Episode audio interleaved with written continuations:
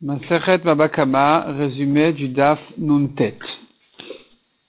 La Gemara avait ramené une braïta en ce qui concerne les systèmes de calcul quand quelqu'un a envoyé ses bêtes, enfin quand les, les, les animaux de quelqu'un ont mangé, ont endommagé,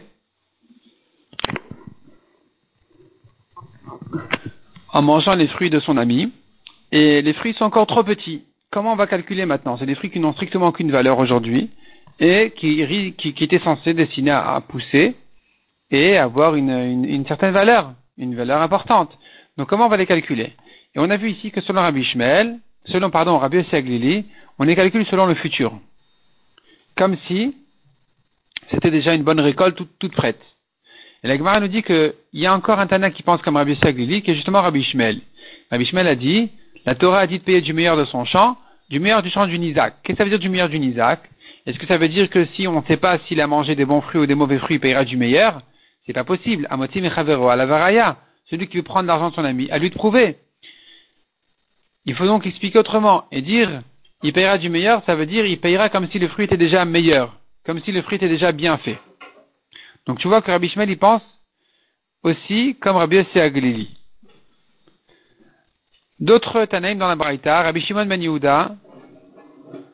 au nom de Rabbi Shimon et Rabbi Oshua, les deux, selon la conclusion d'Agmara, pensent que les fruits, en réalité, ça marche comme ça. Quand il, il en est encore à l'étape d'avant les, fleurs, les, les raisins n'ont pas encore fleuri, alors on va calculer combien valait le champ avec et sans. Cette petite différence-là, c'est ce qu'il devra payer. Mais si le fruit est déjà sorti après les fleurs, Là, même s'il est encore tout petit, et de même s'il a déjà poussé mais il n'est pas encore assez mûr, ici on va payer selon le futur, comme si c'était un bon fruit.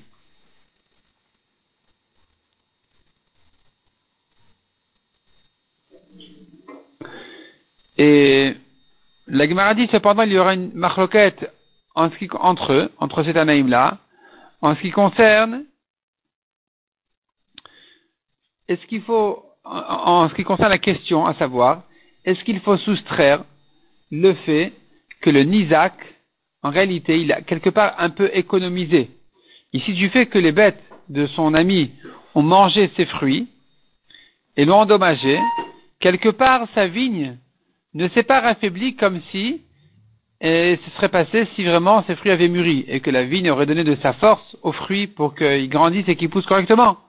Donc maintenant, il a économisé un peu quelque chose. Est-ce qu'on va calculer ça? On ne va pas calculer ça? Et ça, hein, la Gemara dit, ce sera justement la maroquette entre eux, euh, s'il faut euh, soustraire et déduire ce, calcul-là, oui ou non. La Gemara ramène encore quelques autres cas qui ressemblent à ce principe. On voit des Tanaïm qui disent c'est vrai qu'il a endommagé, mais regarde qu'est-ce qui se serait passé de toute façon en futur. Euh, quelque part, il aurait perdu, le, le Nizak aurait perdu ceci ou cela, et donc il faudrait les calculer ces pertes-là dès le début, comme dans un cas de viol, pour une vierge qui de toute façon allait se marier et aurait eu cette, douleur-là de vierge qui a des premiers rapports, est-ce que donc le, le, violeur devra payer cette douleur, oui ou non? Ou bien on va dire non, de toute façon elle allait se marier un jour ou l'autre. De même, un homme qui a frappé une femme, qui a donné un coup à une femme enceinte, elle a perdu ses petits, ses bébés, il faudra les payer. Est-ce qu'on va ici calculer le prix de la sage-femme qu'il a économisé, le prix des nourritures qu'il faut ajouter à une femme enceinte, ou bien on ne tient pas compte de ça? Donc il y a quelques ténèbres qui tiennent compte de toutes ces choses-là. La Gemara a conclu en ce qui concerne le palmier. Parce que la Gemara avait raconté dans le précédent, un homme avait coupé un palmier de son ami, et il y avait une discussion entre Rej Galuta et Rav Nachman, comment calculer? Et donc la Gemara a conclu ici et dit, et dit, la ça dépend en fait de quel palmier il s'agit. Si c'est un palmier araméen qui ne vaut pas trop, alors on va le calculer dans un contexte, dans le champ, le champ avec, le champ sans. Si c'est un palmier perse qui vaut plus, qui vaut cher, là, il faudra payer le palmier tel quel. De là, l'Agmara en arrive à une histoire. L'histoire de Eliezer Zeira, qui portait des chaussures noires. Il avait des chaussures noires, il chaussait, il avait des chaussures noires à, ses pieds, et les gens de Raj Galuta n'étaient pas contents parce que c'était un signe d'orgueil, comme si en fait, il avait questionné pourquoi il a des chaussures noires. Il leur a dit c'est en signe de deuil pour le Yerushalayim. Ils lui ont dit, est-ce que tu es au niveau d'être euh, en deuil sur Yerushalayim à tel point de mettre des chaussures noires, parce que c'était pas l'habitude à l'époque? Il leur a dit, et, donc ils, pensaient que c'était d'orgueil, ils l'ont mis en prison. Lui leur a répondu, je suis un Talmud Racham, donc euh, j'ai le droit, je suis lui à la hauteur. Ils lui ont dit, et donc on va savoir que tu es un Talmud Racham. Alors il leur a dit, écoutez, posez-moi une question, je vous pose une question. Finalement, c'est lui qui leur a posé une question de halakha. Celui qui a mangé des dates, qui viennent à peine de sortir, et combien il doit payer? Alors il commence à lui dire, ben il paye euh, des dates qui, qui, viennent à peine de sortir. Et ça vaut rien, ça vaut rien. Il leur a demandé, mais ces dates, elles pousser un jour, elles allaient devenir des bonnes dates? Ils lui ont dit, bon d'accord, alors il paye des bonnes dates. Il leur a dit, mais aujourd'hui, c'est pas des bonnes dates qu'il a mangé. Ils ont dit, bon alors dis-nous toi, qu'est-ce qu'il faut faire? Il leur a dit, il faut payer dans le champ la différence entre le champ avec les, ces petites dates et, sans ces petites dates, parce que l'acheteur, il en tient compte et il est prêt à ajouter un petit peu pour ça. Et ils lui ont dit, mais donc on va savoir si tu as raison. Il leur a dit, allez poser la Sheila. Ils, ils ont demandé à envoyer la Sheila à Shmuel, qui a dit, oui, il a raison. Et donc, ils l'ont libéré. On a vu encore dans la Mishnah Sonor Rabbi Shimon, si ces bêtes ont mangé des fruits qui sont déjà prêts, ici, on ne va pas les calculer dans le champ, le champ avec, le champ sans. Il faudra les, payer les fruits, tels quels. Et la Gemara apprend ça du Pasouk, que quand est-ce qu'on va calculer sur le champ, c'est que s'ils ont encore besoin du champ. Mais dès qu'ils n'en ont plus besoin, alors on les paye tels quels. La Gemara dit encore, Rav a tranché la lara comme Rabbi Meir en ce qui concerne une femme qui a signé sur la vente d'un champ qui était hypothéqué à Saktuva et que son, mari l'avait vendu à un premier acheteur où là-bas la femme n'a pas voulu signer, à un deuxième elle a signé, selon Rabbi Meir, elle a perdu sa et c'est comme ça que Rav a tranché la lacha. Et, Rav aussi a tranché la lacha comme Rabbi Shimon qui a dit dans notre Mishnah que si elle a mangé des fruits tout près, alors, même s'ils sont encore attachés à la terre, il faudra payer le prix de ces fruits-là, tels qu'ils sont vendus au marché. Mishnah suivante. Un homme qui fait un tas de fruits chez son ami, dans le champ de son ami, sans permission. Et voici que la vache de son ami les a mangés, il est pas tour si elle a été endommagée à cause de ces fruits-là, le propriétaire des fruits devra, devra payer.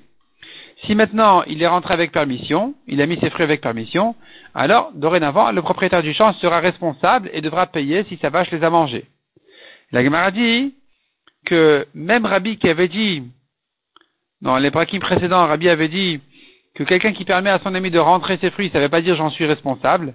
Tant qu'il ne s'est pas engagé, il n'en est pas responsable notre Mishnah pourra s'arranger avec lui. On pourra dire qu'il s'agit d'un cas où il était le gardien de la récolte des champs du coin, et chacun vient, il met son, tas de, de, récolte, son tas de, de blé, et donc quand quelqu'un lui demande est-ce que je peux mettre les miens aussi, il lui a dit oui, mets-les, tu peux les mettre. Ça veut dire j'en suis responsable puisqu'il était le gardien de manière générale, donc ça veut dire je vais les garder aussi. C'est pour ça qu'il sera chayav même selon Rabbi. Mishnah suivante. Celui qui envoie un feu avec un enfant, avec un, un bref, quelqu'un qui n'a pas de conscience, eh bien, cet homme-là qui, qui, a, envoyé, qui lui a donné le feu, il est pas tour au Beddin, mais il devrait quand même payer. Beddin et Shamaim, il doit payer. Si maintenant il a envoyé un feu avec quelqu'un qui, est conscient, alors c'est l'autre, c'est le deuxième qui est Khayab si maintenant il y a deux personnes qui sont associées sur le feu, il y en a un qui a mis le feu et l'autre qui a ajouté les, qui a mis les bois, ou bien un qui a mis les bois et l'autre qui a mis le feu, ou bien un qui a mis le feu, l'autre qui a mis le bois et un troisième qui a soufflé dessus, toujours le dernier il est khayab. Si par contre c'est le vent qui a soufflé sur le feu et qui, qui a transporté le feu, ils sont tous pas tours. Et la Gemara précise, la Gemara ramène une machlokat entre Rash Lakish et Rabbi Ochanan. S'il a donné une braise à un enfant, là il est pas tour bédiné Adam. Mais s'il a donné une flamme, d'après Rash Lakish, il est chayav. D'après Rabbi Yochanan, il n'est chayav que s'il a donné aussi de quoi alimenter le feu, il a donné toutes les petites brindilles, toutes les petits, les petits, euh, les petites épines, de manière à ce que le, feu puisse euh, vraiment prendre bien. C'est que là où il sera chayav. La ensuite termine, enfin, la ensuite a dit que dans notre Mishnah, on a appelé ça, il a soufflé sur le feu, on appelle ça liba. Liba avec la med, une autre version avec nun, et la Gemara, la Gemara dit que les deux versions, les deux versions sont correctes et les deux ont le même sens qu'il a soufflé sur le feu et que dans ce cas-là, comme on a dit, c'est le dernier qui est khayab.